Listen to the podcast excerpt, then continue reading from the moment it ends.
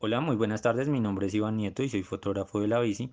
Mi percepción con respecto a la carrera tipo Criterion que se desarrolló en el Foro Nacional de la Bicicleta para este año realizada en la ciudad de Bello es muy grata ya que pudimos desplazar desde Bogotá a Medellín 160 personas, de las cuales corrieron 80 hombres, 20 mujeres y el resto de personas se estuvieron movilizando en los stands y en charlas que se estaban realizando en la unidad deportiva del Marco Tulio Espina.